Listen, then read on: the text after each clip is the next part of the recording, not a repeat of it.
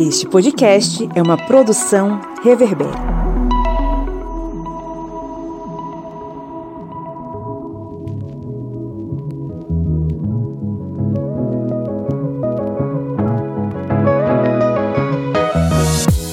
Olá, ouvintes, sejam muito bem-vindos a mais um episódio do podcast do Historiante, o seu podcast sobre as ciências humanas. Estamos aqui mais uma vez, você sabe, com aquela missão de ajudar você a expandir a sua compreensão sobre o mundo em que nós vivemos, com muitas referências aí das ciências humanas, é claro, mas com aquele papo gostoso do fim de semana que vai te acompanhar enquanto você toma esse refrigerante gelado, ou seja lá quais outras coisas você esteja consumindo aí em seu sábado. Eu sou o Paulo Magalhães e comigo aqui, como sempre, nós temos a senhora Lídia Verônica. Oi, oi. Seu Márcio Fabiano. Olá, minha gente. E seu Cleber Roberto. E aí, pessoal, acabei de chegar, aqui tava dando uma volta do bairro, tava andando uma moto sem carteira, sem capacete e pelado.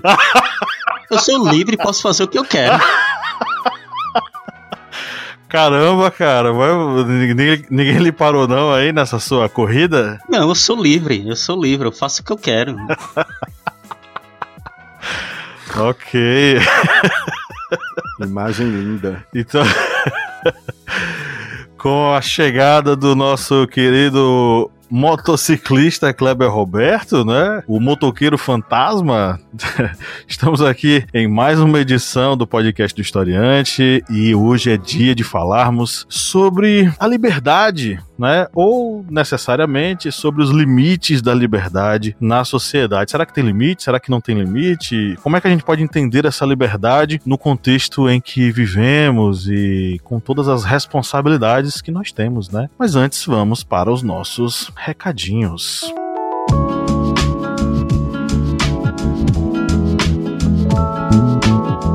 Você que nos ouve sabe que fazemos esse conteúdo com muito carinho, pensando em você, mas Claro, você pode nos acompanhar nesse caminho e participar desse projeto sendo um apoiador, né, seu Kleber? Isso mesmo, pessoal. Você pode ser um apoiador historiante. Aí, a partir apenas, olha só, esse preço aí tabelado, congelado há anos, por apenas quatro reais, você estará contribuindo com o Portal Historiante aqui nessa missão de difundir conhecimentos aí nas redes sociais, no canal no YouTube, no site, aplicativo para celular, família de podcasts, enfim, olha a gama de informações que tem disponível para você e você estará fazendo parte, apoiando esse portal com apenas quatro reais e você terá uma série de vantagens como fazer parte do nosso grupo secreto no Facebook, que tem aí materiais exclusivos e também o sorteio mensal de livros. E lembrando tudo isso aí por apenas quatro reais. E olha que bom, você vai estar contribuindo com quatro reais e não vai comprar mais cachaça e o Papa vai abençoar o Brasil, até que enfim.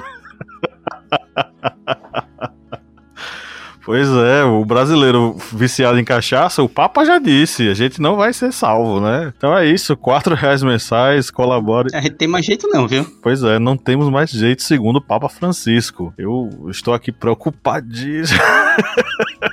Brincadeira. Colabore com quatro reais mensais e participe dessa família maravilhosa que é a família historiante. E já tem algumas semanas que a gente voltou a fazer aquela pesquisa de opinião conforme formulário de interação aí com vocês, ouvintes. E, claro, saber quem é você, como é você. Participe, né, Lidia Verônica? É isso aí, gente. A gente precisa desse feedback aí e também conhecer mais, né, como tá rolando esse consumo do, de podcast, né, em geral. E como a gente tá saindo bem na fita ou não, a sua opinião vai ser muito importante pra gente e muito relevante para o nosso conhecimento. Isso mesmo. Participe aí, deixe seu, seu comentário, interage aí, preenche o formulário formulário enquanto você ouve a gente mesmo aqui, ó. Precisa fechar não. Clique no link aí na descrição do episódio, vá preenchendo, vai dizendo o que é que você gosta, o que é que você não gosta, o que é que você prefere, o que é que você não prefere. A gente vai amar conhecer um pouco mais de vocês. E claro, né, como sempre, a gente não pode deixar de mandar aquele beijo gostoso para os nossos apoiadores, né, Márcio? Exatamente. E quero aproveitar que o nosso abraço, nosso beijo nossa vontade de te conhecer hoje vai para Carmino Jorge Limonge. Não sei se é Limonge ou se é Limongi Carmino. Depois você me diz qual é a pronúncia correta. Um abraço para Frederico Januzzi, Milene Fiorenza, para Thaís Conceição de Jesus Barbosa Silva. Eu leio os nomes completos. E aí Nome e que- sobrenome, né? Nome e sobrenome. E aí eu quero mandar um abraço muito especial, que foi uma, uma mensagem super fofa que chegou no, no meu WhatsApp. É um amigo do tempo de colégio, Sócrates Gomes, que ele me mandou me dizer que a filha dele é nossa fã, é nossa ouvinte, nossa seguidora. Olha aí, que delícia, hein? Abraço para Maria Beatriz Bossato dos Reis Gomes. Olha só, ela tem 17 anos, está no terceirão do Marista Anjo da Guarda em Curitiba. Grande Isso- abraço para o Marista também, né, gente? Exatamente. E ela quer fazer marketing ou jornalismo. Beatriz, seu pai é uma grande figura, um amigo muito querido. Manda um abraço para ele, tá bom? Ele pediu que eu mandasse para você e a- sinta-se todo mundo abraçado aí em Curitiba e segue a gente, apoia a gente, compartilha o nosso conteúdo. Isso aí, sempre bom, né? Ouvir, saber que as pessoas estão vendo a gente, né? Exatamente. Eu fiquei super contente. Pois aí, ela com 17 anos aí tá se preparando pra escolher o que é que vai fazer da vida. De certo modo, a gente acaba colaborando, né? Exato. Não importa o que você vai escolher, Beatriz, seja feliz. Olha só, ainda rimou, tá vendo? Márcio Fabiano Poeta. Exatamente. Márcio Fabiano, repentista. Manda um repente aí, Márcio. Michel Temer que se cuide. Pois é, o vampirão. Kleber disse o que aí? Márcio aí, o repentista aí. Manda um repente aí. Vai, Márcio. Mandar um repente? Kleber Carvalho, não seja uma carta fora do baralho. Esqueça o comunismo e venha para as glórias do capitalismo. Agora manda de volta. Aí você vai devolver, Kleber? É embolada.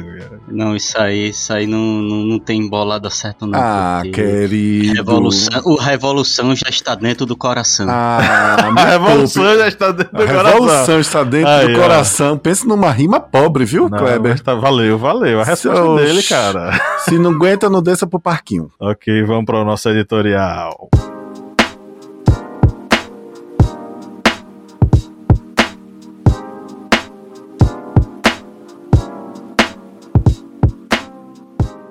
A liberdade de expressão é o direito de qualquer pessoa manifestar livremente opiniões, ideias e pensamentos pessoais, sem medo de retaliação ou censura por parte de um governo ou de outros membros de uma sociedade. É um conceito fundamental em todas as democracias modernas, nas quais a censura não tem respaldo moral. Desse modo, é um direito humano, protegido por Declaração dos Direitos Universais, de 1948, e pelas constituições de vários países democráticos. Mas, de fato, somos livres? Ou seguimos a possibilidade objetiva do nosso dia a dia? Entenda a possibilidade objetiva como a tensão entre a nossa liberdade de fazer as coisas, de um lado, e as condições naturais, culturais, psíquicas e materiais de existência. Por exemplo, um soldado em guerra é livre para não matar o inimigo? E se não matá-lo, quais consequências esse soldado vai sofrer por sua escolha. Guy Debord, autor do livro A Sociedade do Espetáculo, afirma que a liberdade na sociedade de consumo, essa em que nós vivemos, é ilusória. Nossas escolhas giram em torno de possibilidades pré-definidas. Em seu cotidiano, de fato, o ser humano não seria propriamente livre. Debord observa a ilusão de liberdade a partir dos ditames do consumo e do capitalismo. Escolher entre o bacon e o ovo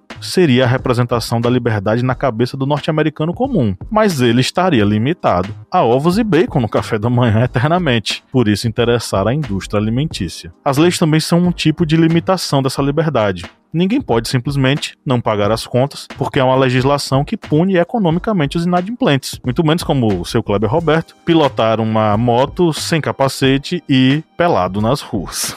Mas a liberdade deve ser plena ou sua limitação poderia garantir que liberdades individuais não se choquem? Regular é censurar? Pergunto-me. As narrativas de confronto nas mídias sociais podem aparecer como um exemplo excelente. Nos últimos anos, o Twitter e o Facebook tornaram-se uma poderosa ferramenta de disseminação de informações e desinformações políticas. Mas não somente elas. No YouTube, a proliferação de produtores de conteúdo político sem qualquer formação para o tema também pode ser inserida nesse contexto. Em nível global, ações coordenadas de empresas como a Cambridge Analytica, que usou dados fornecidos pelo Facebook com o fim de manipular a opinião pública em favor do Donald Trump nos Estados Unidos, evidenciam a fragilidade da vida conectada. Regular indivíduos e empresas que fazem isso seria privá-las de liberdade ou isso garantiria a liberdade da população geral? No Brasil, desde 2016, o Marco Civil da Internet passou a regulamentar e punir determinadas atitudes que comprometem as relações na sociedade. Inclusive, é com base nele que perfis que disseminam mentiras são bloqueados ou mesmo apagados.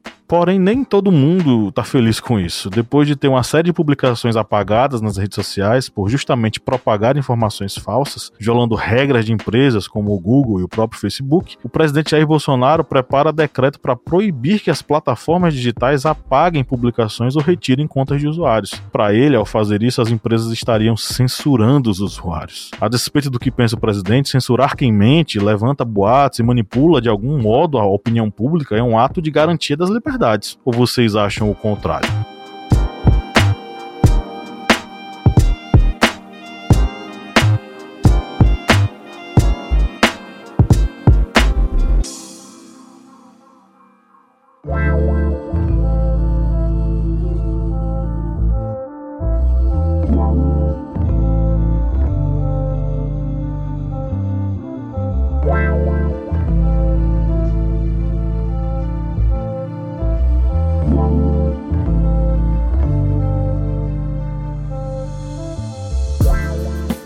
Acredito que, assim como na vida, digamos, na vida material, a vida ali digital, na internet, ela deve ser também regulada. Essa ideia que temos de que somos, somos livres para fazer o que quisermos, isso aí não existe, gente. Isso aí não existe tanto na vida material, na vida em que temos cotidianamente ali no relacionamento pessoal, como também nos relacionamentos digitais. Essa brincadeira mesmo que eu fiz é, vai de encontro, legislação de trânsito, legislação até mesmo moral, também criminal, mas isso era uma demonstração de que a pessoa tem leis, tem regras para serem cumpridas e não somente as regras que cabem aos danos que nós cometemos uns com os outros, digamos de forma física, mas também esses danos danos que podem ser provocados através das redes sociais, da internet, porque a internet é um instrumento muito poderoso e por ser um instrumento muito poderoso deve haver também umas regras muito firmes com relação ao que é postado. E nós estamos falando de um chefe de estado, ou seja, o presidente de um país. E a partir do momento em que um presidente do país ele começa a postar postagens que vão contra as regras desses sites, das redes sociais, porque quando você você vai ali, que muitas vezes você não lê, né? Acho que 99,9% das pessoas não lê aqueles termos das redes sociais. E aquilo ali tem várias coisas que a pessoa vai ter que cumprir. Se não tem a conta suspensa, bloqueada, tem conteúdo apagado. E, logicamente, se um presidente, a partir do momento, ele está descumprindo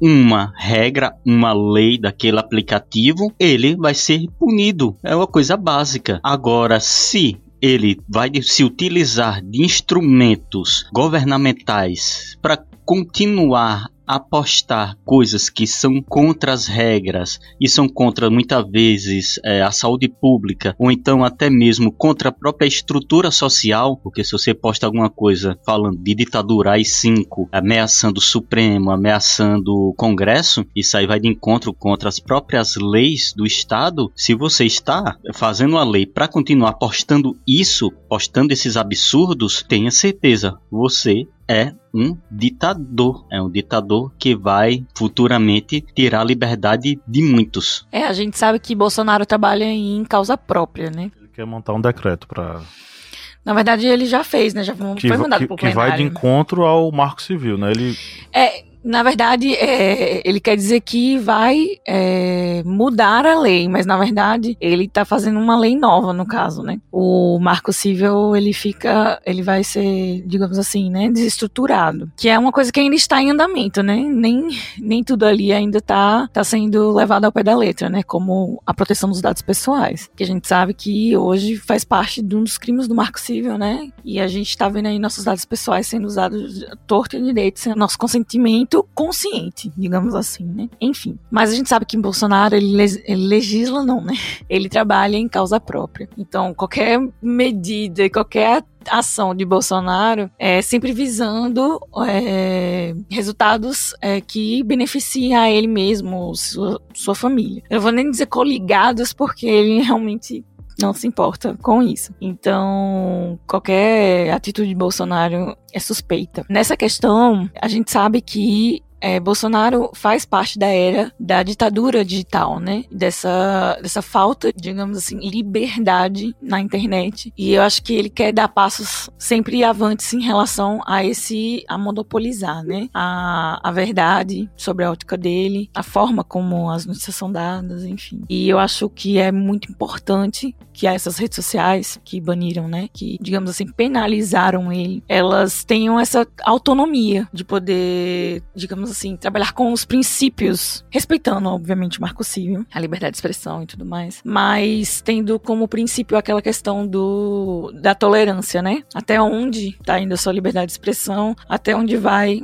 né, a questão do certo e errado, a informação às vezes pode ser certa. Mas censurar é um modo de manter, nesse caso, de manter as liberdades das outras pessoas? É que eu acho que não é censura. Eu não acredito que é, o que fizeram com Bolsonaro seja uma forma de censura, e sim uma forma de educação. Educar a usar as redes sociais. Como, especialmente porque ele é uma figura pública. Mas censurar acaba sendo educar também. É porque, é a, gente podar, associa, verdade, é porque a gente né? é porque a gente associa censura àquilo que era feito na repressão ditatorial. Mas muitas vezes censurar também é repreender comportamentos errados. É nesse contexto também. Ah, sim. Aí gente traz aquela. É, o paradoxo de Popper, né? Que é a questão do ser intolerante com os intolerantes. É basicamente nesse ponto que eu quero chegar, que eu acho que é importante essa autonomia das redes sociais de manter os seus princípios em relação a ser as suas tolerâncias até aqui você pode ir. Se você faz parte dessa comunidade, você tem que chegar nesse limite aqui. Você ultrapassando ele, você vai ser penalizado. Porque a internet não é terra sem lei. E o Marco Civil tá aí para isso, que é justamente o que Bolsonaro quer é, manipular. Mas em causa própria, né? Eu acho importantíssimo, importantíssimo e é vitória, né, para a liberdade de expressão e para o marco civil que essas plataformas elas possuam autonomia sobre os seus atos em relação aos princípios que eles coordenam ali a sua estrutura, né, social dentro das suas redes. E é basicamente isso que eu queria comentar, que é, eles são intolerantes com os intoleráveis. Intoleráveis com os intolerantes. Bom, eu, eu penso o seguinte: em primeiro lugar, é, foi utilizada aí no editorial a palavra regulação. Realmente é muita utopia querer que a gente viva sem regulação. É preciso que hajam regulações na sociedade, porque senão vira uma terra de ninguém não é? Aí, se não houvesse a regulação, Kleber, você naturalmente poderia ficar andando por aí de moto sem capacete e pelado. Mas a regulação existe para que haja um mínimo de, vamos dizer assim, um acordo, né? um contrato, uma combinação é, na sociedade entre as pessoas que compõem uma nação, uma sociedade, uma comunidade, para evitar, é, vamos dizer assim, qual seria a palavra? Para evitar desmandos, né? Se falou aí também, por exemplo, a gente não pode deixar de pagar as contas porque tudo tem consequência. Eu acho que a palavra, é, é quando a gente deixa de pagar as contas, deixa eu só terminar meu raciocínio, então a gente começa a ter é, acessos bloqueados, né? Se eu não pago minha conta de luz, eu vou ser cortado. Se eu não pago minha conta da internet, do provedor da internet, eu vou ficar offline e por aí vai. O que acontece é. A gente, o problema é que é, Bolsonaro é tão é tão ruim que a gente, nós mesmos aqui, a gente acaba sempre se pautando com ele, quando eu acho que na verdade a gente devia fugir um pouco dele para pensar em liberdade nesse assunto sobre, sobre outros prismas. E um dos prismas é por que a gente não está tolerando a opinião do outro? Por que, que a gente não está tolerando a expressão do outro, seja ela de que maneira for, né? E muito mais do que o presidente da República, temos uma sociedade inteira que está, eu falo no Brasil, mas isso é no mundo, né? Que está completamente desnorteada, completamente é, sem noção do que fazer com todas essas tecnologias. Eu queria fa fazer uma leitura aqui breve, já que nós estamos falando de liberdade, de mídias, essas coisas todas. Em um ano, o projeto, né, Sleeping Giants Brasil desmonetizou mais de 14 12 milhões de reais do discurso de ódio das fake news. O que é o, Sleep, o Sleeping Giants Brasil? É uma, é uma turma, é uma ideia, um conceito, uma equipe que fica monitorando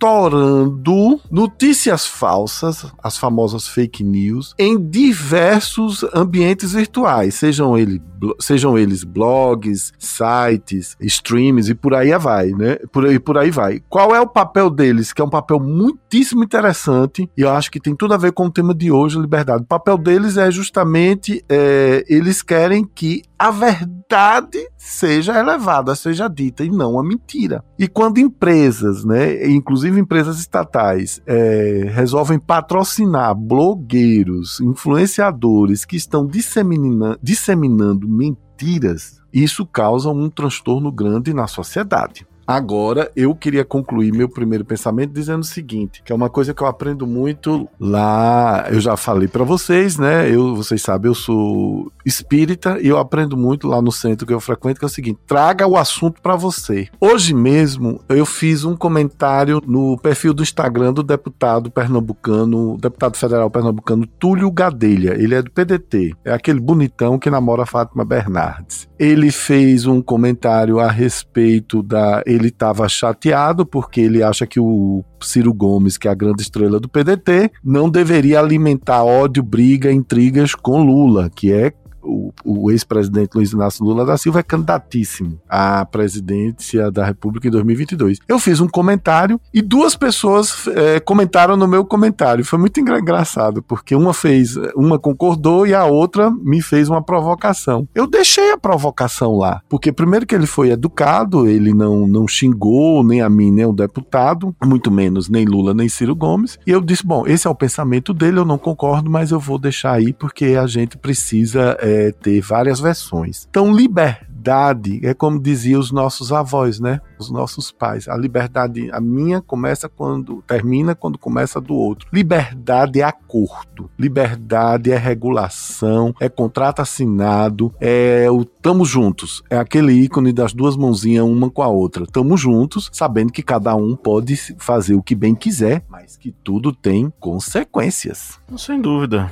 É que a gente tenta, muita gente tenta colocar essa liberdade como uma condição irrevogável e indiscutível. Eu sou livre, eu falo o que eu quiser, a opinião que eu tenho é essa, eu falo o que eu quiser mesmo. E na verdade, em, na vida em sociedade, não se trata disso. Na vida em sociedade se trata de definir um certo acordo, de um acordo tácito entre nós, membros da sociedade, de que nós podemos ser livres até certo ponto. A partir desse ponto em diante, já se torna algo fora da enfim, fora da curva. Só que a gente tem uma outra perspectiva sobre essa questão da liberdade, que tem a ver com as possibilidades de escolha de um indivíduo dentro de uma sociedade. Será que nós somos livres, por exemplo, para trafegar tranquilamente no meio da cidade, dentro da cidade? Será que a minha liberdade de caminhar, eu, homem branco, hétero, é a mesma de um homem negro, um homem ou mulher, negro, negra, ou de uma, de uma pessoa gay, uma pessoa uh, que, que faça parte da comunidade LGBTQIA? Será que nós temos a mesma liberdade de trafegar na rua? Será que nós temos a mesma liberdade de escolher coisas na, dentro dessa sociedade? Sem tanto encargo social? Será que eu posso escolher ser um médico, eu, Pablo, branco, hétero, e uma pessoa negra da periferia tem essa mesma liberdade de escolha? Ou existe todo um contexto social que vai dizer que, bom, a sua liberdade não é assim tão livre? Você não pode escolher isso. Porque a gente tem essa questão da liberdade de opinião, e de fato, nós precisamos como eu tinha usado o termo censurar, eu vou voltar a usá-lo novamente, no, no, no sentido de é, repreender atitudes erradas, claramente erradas, indecorosas e antiéticas. Então, sim, nós devemos, nós devemos sempre censurar esse tipo de coisa. A liberdade de opinião ela tem uma limitação legal, mas, do, de outro modo, a liberdade de existir ou de fazer coisas dentro dessa nossa sociedade. A liberdade de escolher, ela é de fato possível ou ela é apenas meramente uma utopia? Porque aí a gente já entra em outra questão, não é necessariamente a liberdade de se expressar, mas a liberdade de escolher. A liberdade de existir. Pois é. Somos livres para escolher determinada coisa? V vamos colo colocar um paradoxo sobre a mesa. A pessoa escravizada na, no Brasil do século XIX, ela estava escravizada por uma escolha dela ou se ela escolheu escolhesse não ser mais escravizada e lutar contra o jugo e a opressão da, da sociedade escravocrata da época, ela conseguiria simplesmente fazer isso e dizer: Eu não quero mais ser escravizado? Ou, diante dessa escolha que ela fizesse, toda uma carga de repressão iria é, pegá-la? Ele seria ele ou ela, negro ou negra, seria é, espancado, torturado e mais uma vez jogado lá nos calabouços da escravidão. Então, essa liberdade de existir ela é de fato, ela existe para todos, ela está disponível para todos, ou ela também passa por um processo de podagem, né, de limitação.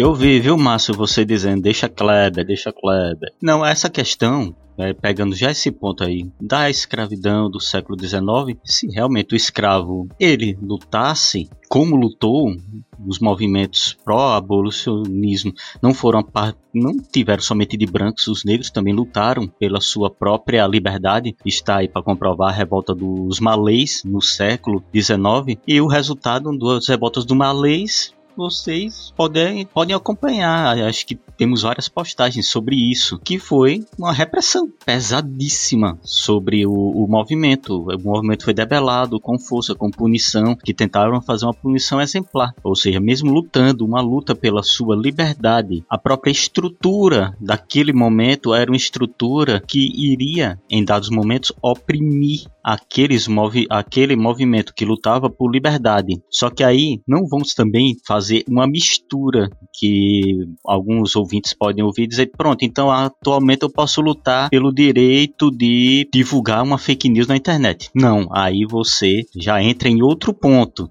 Uma coisa é você está lutando pelo seu direito de viver, de liberdade, como por exemplo, voltando ao ponto dos escravizados no século XIX. Outra coisa é você usar essa sua liberdade para prejudicar, para fazer o mal. E aí pega o ponto exatamente citado por Lídia Verônica no início do paradoxo de Karl Popper, de não tolerar os intolerantes. E isso é algo que a sociedade ela tem seus instrumentos para evitar que hajam essa, vamos botar aí entre aspas, essa liberdade ofensiva, ou, ou seja, uma liberdade que você acha que é livre para fazer coisas erradas, propagar fake news, propagar é, discurso de ódio, propagar é, discurso negacionista. É uma coisa até que lembra um pouco que eu estava conversando com minha esposa antes de passar a palavra para Márcio Fabiano, que eu quero que Márcio Fabiano venha logo na sequência, que eu gosto de ouvir a opinião dele. Que eu estava conversa essa conversa que eu tive com minha esposa tem, eu acho que mais ou menos uns 3 a 4 dias, que a gente discutindo sobre pessoas que gostam, por exemplo, de fazer cosplay. Fazer cosplay, é aquela maquiagem que chama, é, eu acho que é kawaii, que é uma maquiagem de origem oriental também, que vestir roupas é, vintages. A pessoa faz isso aí, tem liberdade para fazer isso? Tem. Tá prejudicando alguém? Não, você vai poder fazer isso, se vestir seu cosplay e ir para um evento? Pode. A partir isso é liberado. Você tem essa liberdade para ter essas atitudes. Agora, a partir do momento que para mim ficar bonito, eu tenho que é, fazer tenho que ser anorexo, eu tenho que é, vomitar o almoço para ficar bonito, para ficar esbelto. Aí não, porque você está se prejudicando, ou seja, você está utilizando esse falso direito de uma liberdade para se mutilar, para se prejudicar. E aí há os instrumentos para tentar evitar isso, porque mais cedo ou mais tarde você pode morrer fazendo isso. Há instrumentos que vão da psicologia, tratamentos para tentar evitar esse mal. Ou seja, vocês veem que a liberdade, ela muitas vezes a pessoa tem aquela sensação que ela é plena, mas aos meandros da própria sociedade para tentar evitar evitar que o mal crie raízes dentro dessa liberdade. Kleber, é, eu vou usar do meu direito, do, do, meu habeas corpus e não vou comentar nada que possa me fazer que eu seja saia daqui preso. Então vou ficar calado. É um direito meu, tá? Você é rico, você paga é, muitos advogados, você tem muito dinheiro. Agora eu queria só colocar mais uma questão antes de você falar, Márcio. Uhum. Associada a tudo isso, e também trazendo aquela coisa da liberdade do consumo, porque a gente ainda não entrou nessa, nessa ótica, é, somos livres para consumir por uma série de questões e mais. Aquilo que nós escolhemos, aquilo que nós escolhemos para consumir é a, a, fruto da liberdade de escolha ou é fruto de uma possibilidade ali bem objetiva entregue para gente? É, realmente né, teríamos que fazer um, um, três episódios sobre esse tema, porque tem muitas variantes. Não é o coronavírus, mas tem muitas variantes. Primeiro é que essa questão da liberdade de consumo passa naturalmente pela questão do acesso. E do mesmo jeito que, como o Pablo falou, que nem todo mundo na rua de noite pode ter a liberdade de caminhar tranquilamente, vai depender da sua condição, e isso é fato, é absolutamente fato. Uma sociedade onde a gente precisa pedir às nossas filhas, sobrinhas, primas, às nossas amigas, que quando peguem um Uber ou outro é, é, aplicativo de, de, de, de motorista, né? Que elas mandem, a, que elas compartilhem a, a, a o trajeto, que elas mandem a foto do, do sujeito, da pessoa, é uma sociedade que realmente precisa parar para pensar o que é que nós estamos fazendo conosco mesmo. Eu li agorinha, agorinha, antes de vir para cá, em casa, eu estava lendo que em Pernambuco, eu li no, no perfil do Instagram do Jornal do Comércio, em Pernambuco se descobriu que, na verdade, quem é mais atacado é, nos, no, no, nos carros dos aplicativos não são os usuários, são os motoristas, eles que sofrem os assaltos e os sequestros, e eles estão criando, as empresas de aplicativos estão criando, estão criando mapas, rotas, estão criando soluções para poder resolver isso. Agora vocês imaginem, nessas rotas, por exemplo, determinada comunidade, determinado bairro vai ser considerado perigoso, perigosíssimo. E quer dizer que a dona de casa que tem um filho que está com febre 11 horas da noite, se chamar um Uber, ela não vai, porque nenhum motorista de aplicativo vai naquela comunidade. Então, acesso, consumo, informação. Eu vou fazer minhas as palavras aqui de um texto da Marta Gabriel, que nós, toda vez que a gente tem um tema, um dia antes, não é? Pablo manda aí os textos, links, para que a gente possa se aprofundar no tema. E a Marta Gabriel, que aliás é uma pessoa que eu admiro muito, se tiver alguém aqui que a conheça, é uma grande profissional de marketing, de inovação e tecnologia no Brasil. Ela fala que é em relação à tecnologia, que a liberdade, a, a, em relação à liberdade, a tecnologia tem um pró e um contra, né? O pró, lógico, é que hoje nós temos muito mais liberdade de acesso a informações e muito mais praticidade no consumo através das diversas maneiras tecnológicas, né? Ali você tocando, baixando, pedindo, ordenando, pagando de, via online pelos aplicativos, você resolve sua vida. Mas ela diz que, por outro lado, também precisamos ter consciência de que é preciso democratizar esse acesso, porque isso também nos escraviza. E para que nós possamos sair dessa escravidão, é preciso que nós tenhamos educação. E num país em que a Unicef, que eu acabei de ver também antes de vir para cá, está pedindo doações para que as, os jovens e recebam os kits internet para continuar estudando em casa, então a gente tem um problema aí para resolver. Eu queria encerrar só minha parte lendo um pequeno trecho do texto que o que foi dividido aqui entre nós, compartilhado entre nós, que é do espanhol Manuel Castells. É um teórico da comunicação e autor de livros como A Sociedade em Rede e Galáxia da Internet, onde ele diz o seguinte, abre aspas. Aliás, a entrevista é interessantíssima, ele é muito bom. Ele diz o seguinte, abre aspas, as pessoas não leem os jornais ou veem o noticiário para se informar, mas para se confirmar. Bem, leem ou assistem o que sabem que vão concordar. Isso não é vida, isso não é liberdade, não é? Nós precisamos aprender a viver, a evoluir com o contraditório, com o que o outro tem a dizer, mesmo que a gente não concorde. O Manuel Castells falou em 2019, né, quando ele veio ao Brasil, ele na entrevista ao Globo, e ele falou, né, que vocês já estão vivendo um novo tipo de ditadura. Ele fez uma análise, né, do que a gente vive hoje com as milícias na internet. Mas é, a gente já vem caminhando com, com o, algoritmo, né? É, eu já indiquei aqui várias vezes, desde que a gente começou esses podcasts, que eu falo sobre o livro O Filtro Invisível, que a internet está escondendo de você, de Elie Parisier. E nesse livro, ele vai contando essa como tudo começa com essa questão da personalização do, das informações. É, o pioneiro né, na internet dessa, dessa personalização de interesses foi o, o dono da Amazon, ali baseado em bibliotecários né, que chegavam e, e ofereciam livros de acordo com o interesse do leitor, né? Aqueles leitores ávidos, assíduos ali nas bibliotecas. Baseado nesse comportamento dos bibliotecários, ele deu um, teve um insight, né? Vou personalizar todo o meu site e as pessoas que fazem as as pesquisas, né, no, no, no, Amazon, elas vão recebendo notificações ou propostas, né, ali promoções de conteúdos relacionados às pesquisas que elas fazem. E a partir deste, deste é, digamos assim, movimento visionário, né? Ele abriu as portas do inferno do algoritmo. E aí, no, nesse livro, né, O Filtro Invisível, o Eli, ele traz no Elias, sei lá como é que fala, né? Ele é inglês, eu acho.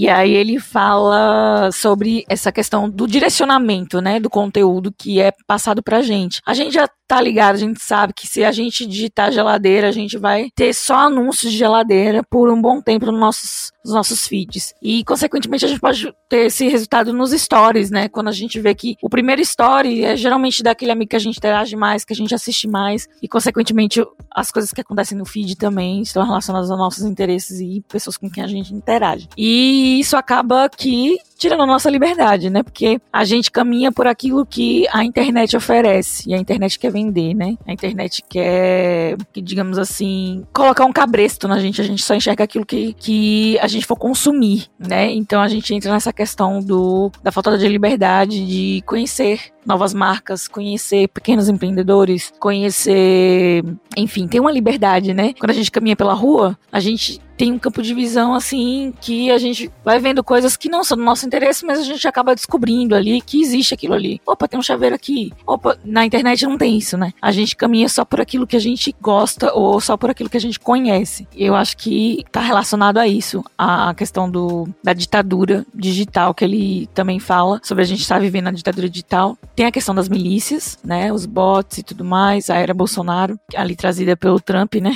E também essa questão que já vem fazendo parte da nossa cultura digital, que é os algoritmos que vão. É, é, é essa minha expressão mesmo. Colocam cabreços na gente. A gente enxerga aquilo, o caminho por onde eles querem que a gente passe. É interessante que a filosofia tem umas, umas colaborações fantásticas, né? E tudo isso faz com que a gente pense, por exemplo, o consumo enquanto o, dentro da sociedade capitalista como uma espécie de controle, né? Você consome aquilo que eu lhe ofereço. Me lembra o, por exemplo, aquela, aquele episódio do Netflix do Black Mirror, né? O Bandersnatch. Que eu fiquei jogando a noite inteira ali de verão e disse: Ah, caguei, vou dormir e pronto.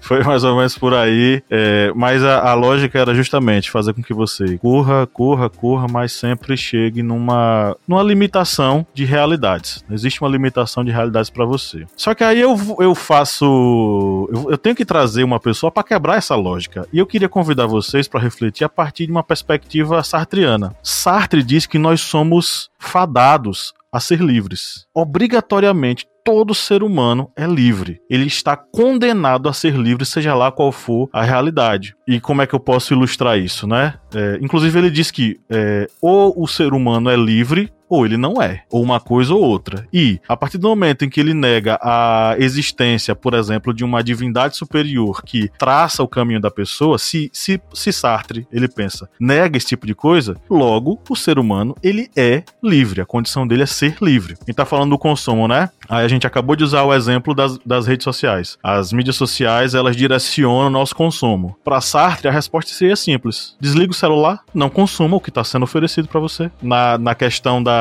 só que aí ele diz: aí você vai ter a consequência do seu ato. Você é livre para agir e você também é livre para receber essa consequência. Eu dei o exemplo do soldado, né? O soldado pode negar se matar alguém? Pode. Ele é livre para isso. Claro, isso vai gerar nele uma consequência. Se ele não matou o inimigo, ele vai ter que arcar com a consequência que alguém vai dar para ele. Então, de certo modo, a gente. É, aí eu dei o exemplo daquela coisa, né? Caminhar na rua. Todo mundo é livre para caminhar na rua, né? Eu, branco, posso caminhar na rua do mesmo modo que um homem negro pode caminhar na rua, sei lá, meia-noite, eu fazendo Cooper, ele fazendo Cooper, ambos de é, casaco cobrindo a cabeça. Será que nós dois, a partir dessa, da, dessa questão da minha branquitude, da negritude dele, podemos caminhar tranquilamente na rua? É, a resposta é clara, né? É, eu posso tranquilamente, né? E ele pode? Ele pode, ele é livre para isso. A questão é quais consequências materiais vão chegar para ele. E eu não tô sendo preconceituoso com isso, eu estou sendo realista diante dos números. O mapa da violência brasileira, que inclusive é, é pesquisado, enfim, tem dados bem apropriados para isso. A gente já fez até vídeo lá no canal é, explicando esse assunto. Pessoas negras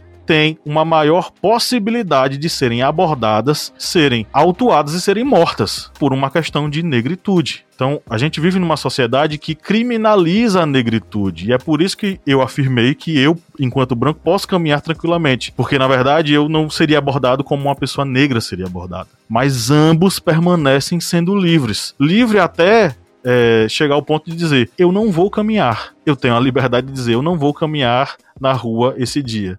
Mas claro, tudo isso atrelado a uma série de consequências que acontecem para o indivíduo. Ser livre é uma questão que traz consequências. E essas consequências é que precisam ser tomadas pelo, pela pessoa que está escolhendo como uma realidade. Se eu escolher tal coisa e eu sou livre para tal, eu preciso arcar com as consequências disso. Claro, lembrando que isso é uma perspectiva sartriana, enfim. Mas eu, eu tendo a concordar ainda mais com o Guy Debord quando ele fala que as liberdades são mais ilusão na sociedade capitalista. Todos nós temos um direcionamento, um encaminhamento dentro da, dessa sociedade.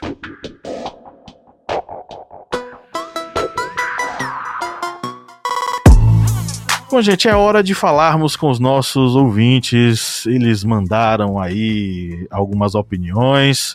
E claro, você que nos ouve agora, você quer interagir conosco, é simples, basta você ir lá nas nossas mídias sociais arroba o historiante no Facebook, no Twitter ou no Instagram e deixar lá seu comentário sobre o tema do episódio. E aí, Lídia Verônica, e aí, Márcio Fabiane, e aí, Cleber Roberto, o que é que vocês separaram pra gente? Bem, eu separei um comentário aqui, um comentário muito interessante de Jeff Aleph, seguindo o nosso, que mandou um aqui que foi excelente e pega bem no ponto Não que só nós seguidor, estamos... né? Apoiador. Apoiador também, isso, exatamente. É, ele mandou o seguinte: a melhor definição que li sobre foi em um livro do Mário Sérgio Cortella e do Renato Jaime Ribeiro. Eles disseram: liberdade não é bem de consumo. Liberdade deve ser usada com responsabilidade. E Jeff, isso aí pega exatamente no ponto que estamos comentando. É o ponto, digamos, chave desse podcast. Que a liberdade não é um bem que você vai usando aleatoriamente na sociedade. Não é algo que você diz, ah, eu sou livre para fazer o que eu quero, para dizer o que eu quero, para apostar o que eu quero. Não, você tem que ter responsabilidade porque como bem dito agora por, por Pablo, vai recair uma, digamos, uma, um conceito sartriano sobre você. Você vai ser livre para fazer aquilo, mas você vai ter que arcar com suas consequências lá na frente. Ah, eu sou livre para é, quebrar a porta do banco e entrar lá dentro do banco. É, você pode jogar pedra, pode quebrar e entrar lá dentro do banco. Só que você vai arcar com a consequência lá dentro de uma invasão. Ou seja, essa liberdade que nós temos, ela deve ser utilizada com essa responsabilidade de sabermos que temos consequências para arcarmos lá na frente. Eu sou livre para andar sem máscara na rua? Sou. Pode andar sem máscara, você é livre para fazer isso. Eu posso me contaminar com o Covid e parar numa UTI e morrer por causa desse vírus? Pode sim. Se você andar sem usar sua liberdade para andar sem máscara, você está suscetível a arcar com essa consequência. É algo que a nossa sociedade parece que cada vez mais está perdendo essa essa noção, essa noção de que so, temos liberdade para fazer o que quisermos. Mas não, gente, existem leis, existe algo chamado. Ação em consequência, né? É, ação em consequência. Existe aquele negócio de eu faço aquilo, mas aquilo pode voltar contra mim futuramente. É, eu vou ler é, quatro comentários pra gente matar aqui já. Porque eu acho que eles, eles se respondem e se, se conversam. Vamos aqui no arroba Sociedade da História. Fala que, infelizmente, no Brasil se confunde a liberdade de expressão com disseminação, desinformação de forma livre. E aqui vem o Vicente, é, Vicente Gualberto, que é arroba vicentegualberto.vg. O conceito de liberdade é um dos pilares sobre os quais se assentou e se assenta a sociedade moderna. Ela é um direito inalienável mas é dever de cada exercê-la com bom senso. Que eu acho ali, né, questão de da liberdade de expressão, né, e disseminação de desinformação. Você tem que ter um bom senso quando você vai repassar uma informação. A gente sabe que a milícia digital ela faz de propósito, né? Às vezes ela fala uma verdade, mas tirada de contexto ou numa data errada para confundir justamente o leitor. E é sempre bom a gente é, antes de disseminar ou compartilhar essas informações, ter o bom senso de pesquisar datas, isso é verdade, ter aquela questão do, da autocrítica, né? Eu vou, deixa eu avaliar esse conteúdo aqui, deixa eu, deixa eu me avaliar antes de, de levar, né, de ser o propagador dessa informação e confundir isso com a liberdade. E aí vem os dois últimos comentários que eu quero passar aqui, que é o arroba Alisson Alcântara. É, que ele fala que o arroba. Perdão. É do Alisson Alcântara, e ele fala que a arroba dele é Alisson Alcântara FRE. Ele fala que seu direito acaba quando começa o do outro. E o Arthur Oscar Júnior, que é arroba Arthur Oscar Júnior, ele fala o limite da liberdade de um é quando atinge a liberdade do outro. Eu acho que nem, nem quando atinge a liberdade, mas quando priva o outro da sua liberdade, né?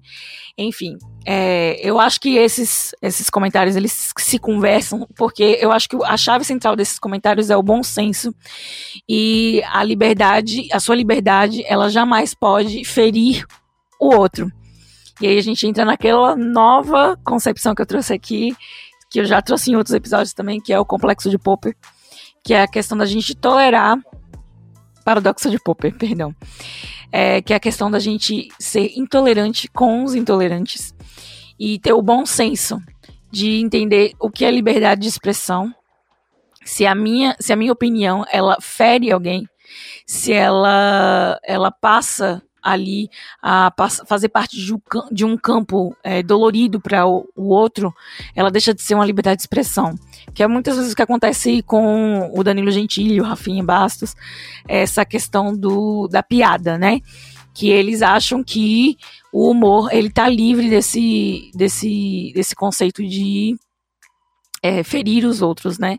Ele, o humor ele sempre vai educar ou trazer a liberdade de expressão. E não, muitas vezes ele oprime.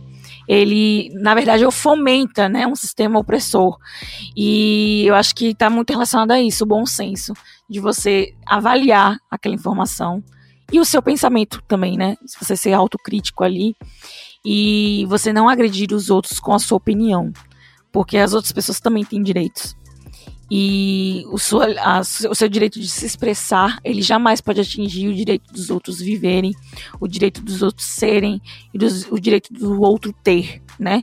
Enfim, é, a gente sabe que a liberdade de expressão é um direito constitucional e é o que nos torna humanos, né? Autônomos e, e faz é, é o que, digamos assim, faz a manutenção da nossa democracia, né? E, mas a gente precisa entender que o que a gente pensa, às vezes, é, às vezes não, nem sempre é, está livre, né, de Tava com a palavra, a frase na ponta da língua. Consequências. É, é, é, nem sempre que a gente pensa é, digamos assim, é, não, nem sempre o que a gente pensa é completamente inocente. A gente pode ser ignorante em algum, alguns determinados conhecimentos e pensamentos, e é sempre bom a gente ficar atento que é, com, enfim, usar o bom senso na nossa liberdade de expressão. Vou resumir assim. Ok, eu vou eu vou ler o comentário do a persona dele no Instagram é Carl underline should should. Mas aí ele se chama Eduardo Ferreira e eu adorei, eu vou ler a, o perfil dele porque eu achei sensacional. Ele se descreve como bicho grilo, cariboca chucuru, bandoleiro de passagem e amante do sossego. E olha aí vocês que são historiadores. Ele é louco por história e música folclórica. Ele é lá da USP. Ele diz o seguinte: ao meu ver, liberdade envolve o eu e o entorno. O limite da liberdade chega a partir do momento em que eu passo a prejudicar o meu entorno. Se as ações prejudicam o entorno, a pessoa é passível de crítica e ou sentença. Se as ações prejudicam apenas a si próprio, é passível de conselho. É exatamente assim que funciona a lei do karma, por exemplo, uma forma simples de interação com o mundo. Ações que geram sofrimento na realidade, mal karma, ações que geram benefícios, bom karma. Um conceito bem realista e racional também, mas muito deturpado ao ponto de ser taxado de místico. Olha, Cal, eu concordo com você, eu também gosto de, abre aspas, filosofar sobre espiritualidade, sobre essas questões místicas.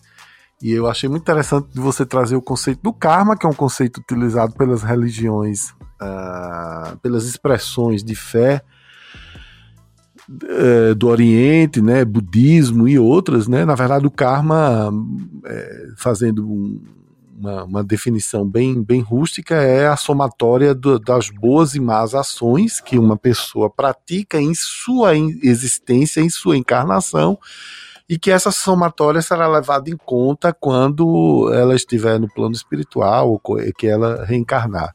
Mas o mais interessante disso tudo e do caos ter colocado esse aspecto do karma é justamente o que a gente vem discutindo desde o início, é sobre a responsabilidade, sobre a autoria. Qualquer coisa que eu faça tem uma responsabilidade. Às vezes essa consequência é só para mim, como ele diz aqui, né, no comentário dele, e que segundo ele é passível de aconselhamento, mas às vezes quando eu prejudico o meu entorno, aí sim eu preciso abrir meus olhos para saber é, para entender bem as consequências do, dos meus atos, né? Então, só para encerrar falando, quando alguém cria e posta uma fake news, uma notícia falsa, seja ela sobre a vacina, sobre um político qualquer que seja orientação ideológica, sobre uma celebridade, e posta isso, ela está assumindo um crime, não é? Se é falso, é crime. Então a gente precisa. Você tem toda a razão, viu, Cal, que é Eduardo Ferreira. A gente precisa realmente pensar sobre os nossos karmas para viver num entorno, num ambiente muito mais saudável, muito mais feliz. É isso aí. É... Bom, chegamos aqui ao final dessa interação com os nossos ouvintes. É, eu queria agradecer a todos vocês que interagiram conosco, mandaram lá uma mensagenzinha. Eu queria encerrar, na verdade, falando aqui da mensagem que nós recebemos do nosso querido Flávio Santos, nosso querido Flávio Santos, apoiador número um. Ele escreveu o seguinte: liberdade é um conceito amplo, mas eu fico com a definição de George Orwell. Todos, animais, são iguais, mas uns são mais iguais que outros. E no Brasil há quem a tenha tanto que até debocha. De fato, a liberdade em nosso país também é uma questão de classe e de raça e de gênero. Nós não podemos esquecer isso. Quem é livre para fazer o que quer sem qualquer consequência ainda debocha sobre isso. Pensem aí, reflitam sobre isso. É uma, é uma provocação interessantíssima que o Flávio mandou para a gente.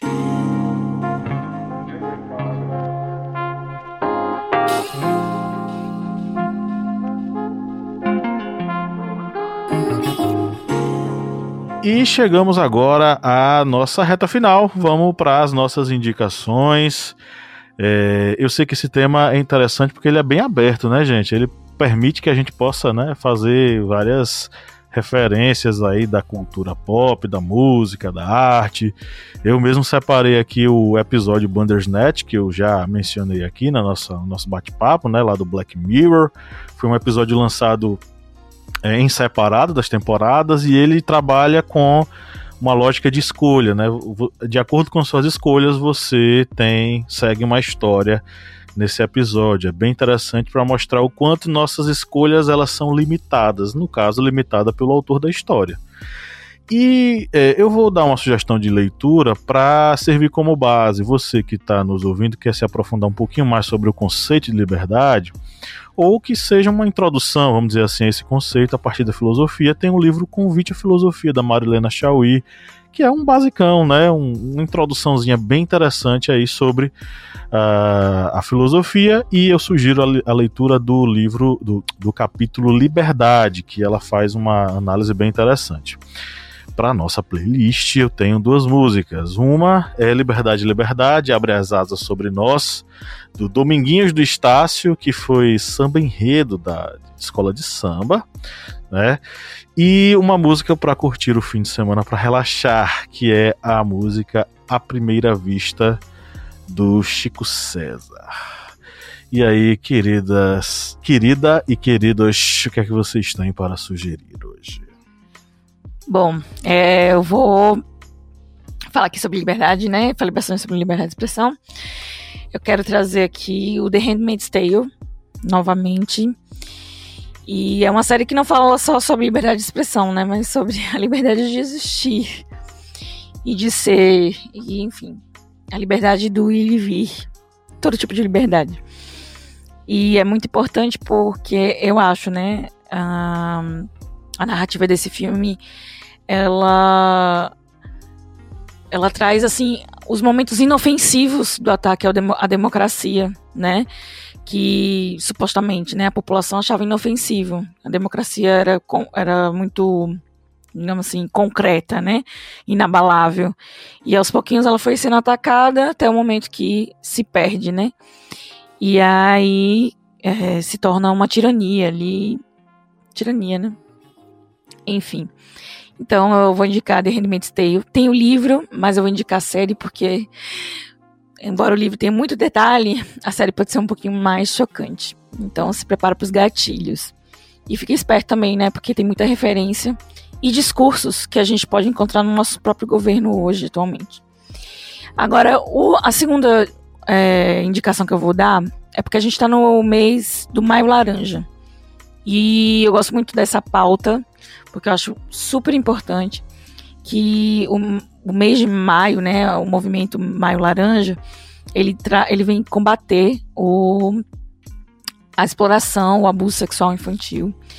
E o livro, o filme O Conto, que é um livro também, é, vai trazer uma perspectiva diferente do abuso infantil. E eu acho super interessante. Então vale muito a pena. É uma produção da HBO muito boa. Muito, muito boa. É um filme excelente e com a perspectiva diferente das que eu já tinha visto sobre a temática. E a minha playlist na nossa playlist, na verdade. Na nossa playlist eu quero indicar aqui, sugerir. Eu quero é botar meu bloco na rua, de Sérgio Sampaio. Faz parte aí, né, do, do nosso movimento pro liberdade de expressão. E outra música é Vamos à Luta de Gonzaguinha, que também é em prol do, do movimento Liberdade de Expressão, dos anos de chumbo que o Brasil passou, né?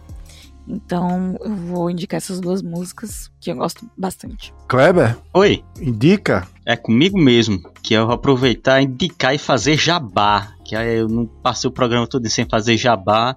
Chegou a hora. Kleber, tem, não tem aquele cara da Polishop, como é que é o nome dele? Mr. Bottini. Kleber é o Mr. Bottini do historiante. Com certeza. Vou fazer uma indicação de um livro. Esse livro acho que eu já indiquei em outro podcast, que é de Aldous Huxley, É Admirável Mundo Novo, que vai contar essa distopia de um mundo controlado para que uns sejam a força braçal e outros sejam aqueles que irão comandar. E também vou indicar para você se inscrever no nosso curso online sobre o contrato social, os contratualistas. Você, se você já for um apoiador, você vai ter um descontinho, camarada, para fazer esse curso online. Se você não for, tudo bem, um preço que eu acho que já tá uns dois anos congelados, né, Pablo? É tudo congelado com a gente. Sem reajuste. Aqui é, tá pior que o governo Sarney na, na época que congelava preço e, e prendia os comerciantes. É, a gente não, a gente não reajusta. E esse curso é online, você vai fazer a hora que quiser, no momento que quiser, porque essas e as aulas você vai aprender um pouco mais sobre o que nós estamos comentando aqui, sobre essa questão do contrato social, do que é a sociedade, o que é viver nessa sociedade em que os filósofos vão discutir sobre como se estabeleceu essas regras. Então utilizamos Rousseau, é, John Locke, Hobbes para expor sobre o contrato social. Tá aí o nosso jabá, porque tem que ter jabá, tem que ter o jabá. Se não tiver jabá, não, não rola. E vou aqui indicar duas músicas. Vou indicar a música Freedom, do Rage Against the Machine, e a música Simple Man, do Lynyrd Skynyrd. São duas músicas excelentes. E até que enfim, né, gente? Eu acho que eu acho que a primeira playlist que eu não boto metal, né? Kleber, eu. eu... Rage Against the Machine não é, não é hardcore, cara? É não, é não. É tipo um alterna metal, só que mais voltado assim Mas, pra o. mas continuou pauleira, cara. não. Você é, a- é a, é a, a, a- a ala pauleira da, do historiante. Kleber, eu vou morrer. Espero que não seja logo, seja depois que eu tenho uma vida intensa, imensa. E não vou entender como pode um comunista que fala em jabá, em camarada, ser roqueiro e só, e só indica música em inglês. Bicho, bota uma banda aí lá do Putin, cara. Bota uma banda lá, Moscou. Metal, metal soviético, né? Bota um material soviético, ajuda aí a, a, a, a- a tua comunidade, porque tá difícil, você vai perder a Mas o carteirinha rei- da foice e tu mata. Mas eu o- adoro o Kleber. Não, O jeito. Against é a esquerda, viu? não querido, mas é inglês, é- eu quero ouvir, eu quero que você coloque, indique uma banda cantando russo, entendeu? Uma banda nem que seja Pussy Pussy, ou Pussy Putin, entendeu? Mas que, enfim... Olha, Kleber, eu te amo, Então, eu não vou tem indicar correr. o hino da União Soviética. Não, Kleber, não, não, aqui. também não exagere. Soviética. Olha, Kleber, para você, eu vou dedicar um pequeno poema com a permissão de todos. Que é, eu começo minha indicação indicando a obra de Fernando Pessoa, especialmente com o pseu- pseudônimo Álvaro de Campos, onde ele diz o seguinte: tem tudo a ver com o que nós discutimos. Começo a conhecer-me, não existo.